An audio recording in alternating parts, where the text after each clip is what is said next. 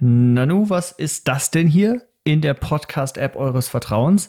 Wir sind zurück. Hier ist der Radioszene Podcast mit Christopher Deppe. Hallo. Die Radiomacher, der Radioszene Podcast mit Ulrich Köhring und Christopher Deppe. Ja, Kuckuck, da sind wir wieder. Christopher Leppe ist hier und ich freue mich sehr. Schön, dass ihr mit dabei seid. Endlich wieder Radioszene Podcast. Äh, so kurz vorm Radiopreis, da gucken wir mal wieder aus unserem kleinen Podcast-Loch raus. Denn ich konnte mit der Vorsitzenden von der Grimme-Jury, Nadja Zabura, vorab sprechen. Die hat äh, in den letzten Monaten mit ihren Kolleginnen und Kollegen in der Jury ja unglaublich viele Beiträge aus ganz Radio Deutschland äh, sich reingezogen und die besten nominiert für die große Gala. In ein paar Tagen ist es soweit. Und dann wissen wir, wer die Radiopreise 2022 abräumt. Ich bin mit Kollege Daniel Hobein auch wieder für die Radioszene am Start. Das heißt, nach der Gala gibt es auch wieder einen großen Podcast mit allen Interviews vom roten Teppich und von der Aftershow-Party mit den Preisträgerinnen und Preisträgern. Und jetzt gibt es das Interview mit Nadja Zabura. Wie froh sind Sie denn, dass der Radiopreis jetzt endlich wieder so richtig groß stattfinden kann mit Musik, mit Gästen, mit ganz Radio Deutschland in Hamburg? Sehr. Ich kann gar nicht sagen, wie. Ähm, wir als Jury haben natürlich ganz großes Interesse daran, dass der Radiopreis tatsächlich auch in einem schönen und zelebrativen Rahmen stattfindet. Denn ja, wir haben es uns nicht leicht gemacht. Sie haben es gerade schon erwähnt, das ist wirklich wochenlanges Hören, was sowohl die Nominierungskommission als eben dann auch die Jury leisten, damit am Ende dann wirklich die allerbesten der Besten des Radiojahres auf der Bühne stehen. Und wenn das dann entsprechend in einem recht großen Rahmen auch gefeiert werden kann, dann freut uns das natürlich umso mehr. Wie viel äh, haben Sie sich da so durchgehört in den letzten Wochen als äh, Jury? Ja, Wochen. Ich kann nur sagen, wochenlang. Das dauert sehr lange. Wir haben hunderte Beiträge auch in diesem Jahr wieder erhalten. Und äh, die Nominierungskommission, die ja als erstes hört, äh, die hört wirklich jeden einzelnen Beitrag. Und ähm, das dauert natürlich seine gewisse Weile, bis man sich einmal durch fast 400 Einreichungen durchgehört hat. Und das sind ja alles Expertinnen und Experten, ähm, die mit einem ganz versierten Auge draufblicken auf die eingereichten Beiträge. Wir machen es uns also nicht leicht, sondern im Gegenteil, wir nehmen jeden einzelnen Beitrag ernst ähm, und ähm, hören da wirklich ganz intensiv rein. Und wir diskutieren auch am Vorab sehr intensiv, ähm, bevor wir dann tatsächlich in die Sitzung der Nominierungskommission treten. Und dort werden dann die Top 3 ausgewählt, die dann wiederum die Grimme Jury anpackt, anfasst, durchhört, durchdiskutiert und dann den Top-Beitrag unter den Top 3 Beiträgen einmal auswählt. Und das ist dann der Gewinner beziehungsweise die Gewinnerin. Wie äh, kritisch war das dieses Mal? Also wie äh, hart wurde diskutiert und gerungen in diesem Jahr um einzelne Beiträge? Oder waren Sie sich doch in der Jury mehr oder weniger einig? Nein, waren wir nicht. Und das ist auch das Gute an der Jury. Die ist ja so divers besetzt, wie gerade schon gesagt, dass ganz unterschiedliche Perspektiven und ganz unterschiedliche Blickwinkel auf das Radio geworfen werden. Und ähm, das sind, wie schon gesagt, wirklich passionierte Diskussionen man setzt sich dann sehr stark ein für den Lieblingskandidaten, aber, und das finde ich hervorragend, genau an dieser speziellen Jury, es ist immer eine Offenheit da. Es ist immer die Möglichkeit da, andere, aber auch sich selbst überzeugen zu lassen. Und das heißt, dass am Anfang vielleicht ein Beitrag ganz weit oben gerankt wurde und sehr, sehr positiv diskutiert wurde und dann am Ende einfach durch die gemeinsame Diskussion ist dann am Ende vielleicht doch jemand anders auf das Jurytreppchen nach oben geschafft hat. Also die Flexibilität, die gibt es in der Jury und äh, das wertschätze ich auch einfach sehr an den Kolleginnen und Kollegen, diese tolle Offenheit gepaart mit dieser sensationellen Expertise. Jetzt fragen sich natürlich viele, ah, gibt es so irgendwie die goldene Regel, die, die Faustformel, wie kann ich den Radiopreis gewinnen? Oder äh, gibt es das? Oder kann man in verschiedenen Kategorien zumindest sagen, was besonders wichtig ist, nach welchen Kriterien da vorgegangen wird? Also wer einreicht oder einreichen möchte, dem empfehle ich immer, sich ganz genau auf der Webseite des Deutschen Radiopreises umzuschauen.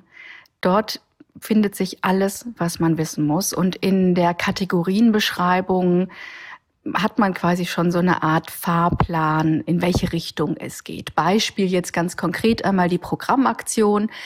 Ähm, da steht, dass es vor allen Dingen auch um das Thema Publikumsinteraktion gehen soll. Ähm, also man muss sich da einfach wirklich schlau machen im Vorfeld und überlegen, okay, passt mein Beitrag jetzt eher in diese Kategorie oder eher nicht. Und äh, letzten Endes muss man natürlich wissen, dass die Nominierungskommission und Jury nach publizistischer Qualität entscheiden. Aber das haben wir wirklich Jahr für Jahr auch immer ganz klar in unseren Beiträgen, in den eingereichten Beiträgen gesehen, dass das absolut gewertschätzt wird und wirklich das Beste des Radiojahres ja auch bei uns eingereicht wird. Heißt, wer sich dafür interessiert, ähm, einen Preis zu gewinnen, der sollte sich einmal auf der Webseite ordentlich umschauen und äh, dann mal schauen, was die besten Beiträge im eigenen Haus, im eigenen Sender waren und dann dafür plädieren, dass der Sender die einreicht. Denn nicht vergessen, letzten Endes sind es ja die Sender, die maximal insgesamt fünf Beiträge gestreut über die Kategorien einreichen können.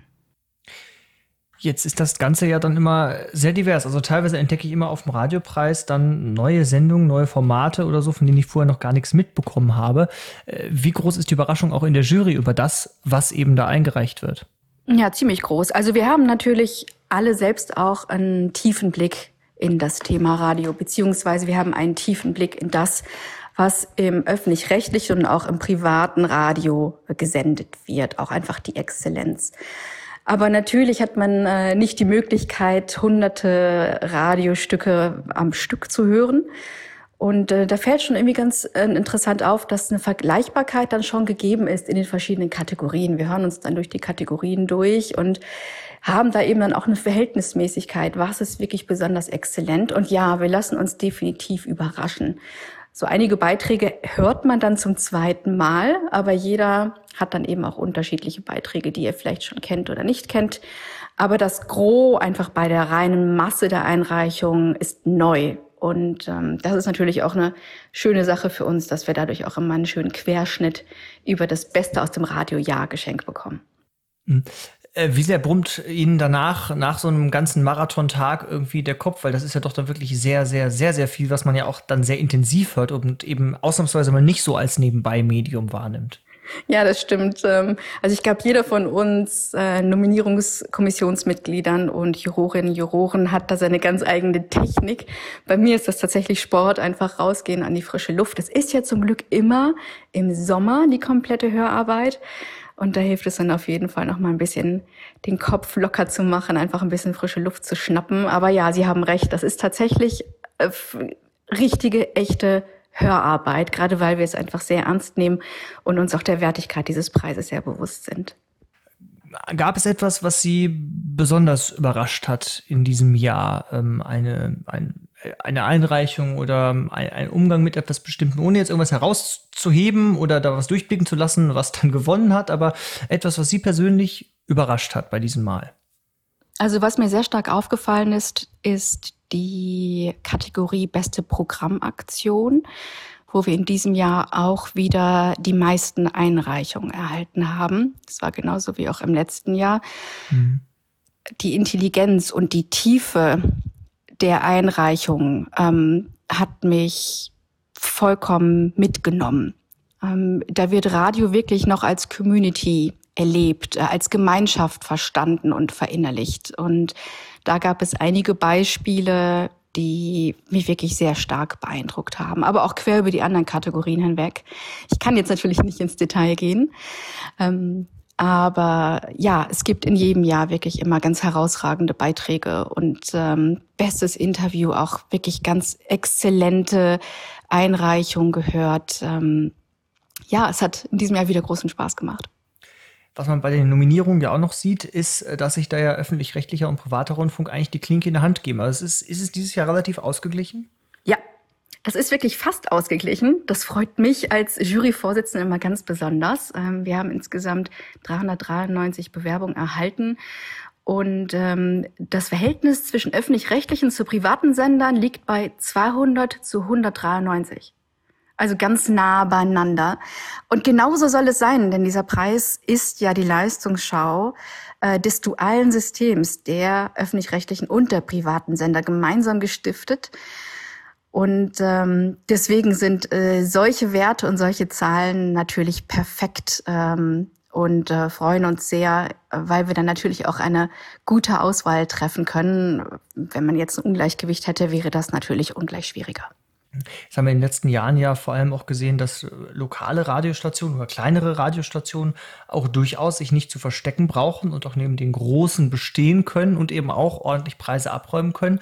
Hat es da eine Entwicklung gegeben in den letzten Jahren, dass sich, sage ich mal, mehr kleine Sender auch trauen, was einzureichen? der Aufruf, sich zu bewerben, geht ja wirklich an alle Sender. Und äh, wir haben durch das breite Netzwerk und durch die Ansprache des Grimme-Instituts natürlich auch eine große Reichweite. Und ja, Lokalradio ähm, ist so eine wichtige Säule in der Informationsversorgung und in der Unterhaltung und in der Anbindung der Menschen miteinander und aneinander an das lokale Geschehen, ähm, dass es super relevant ist. Und wir freuen uns darüber, dass die Einreichungen auch in diesem Jahr von Seiten des Lokalradios gekommen sind.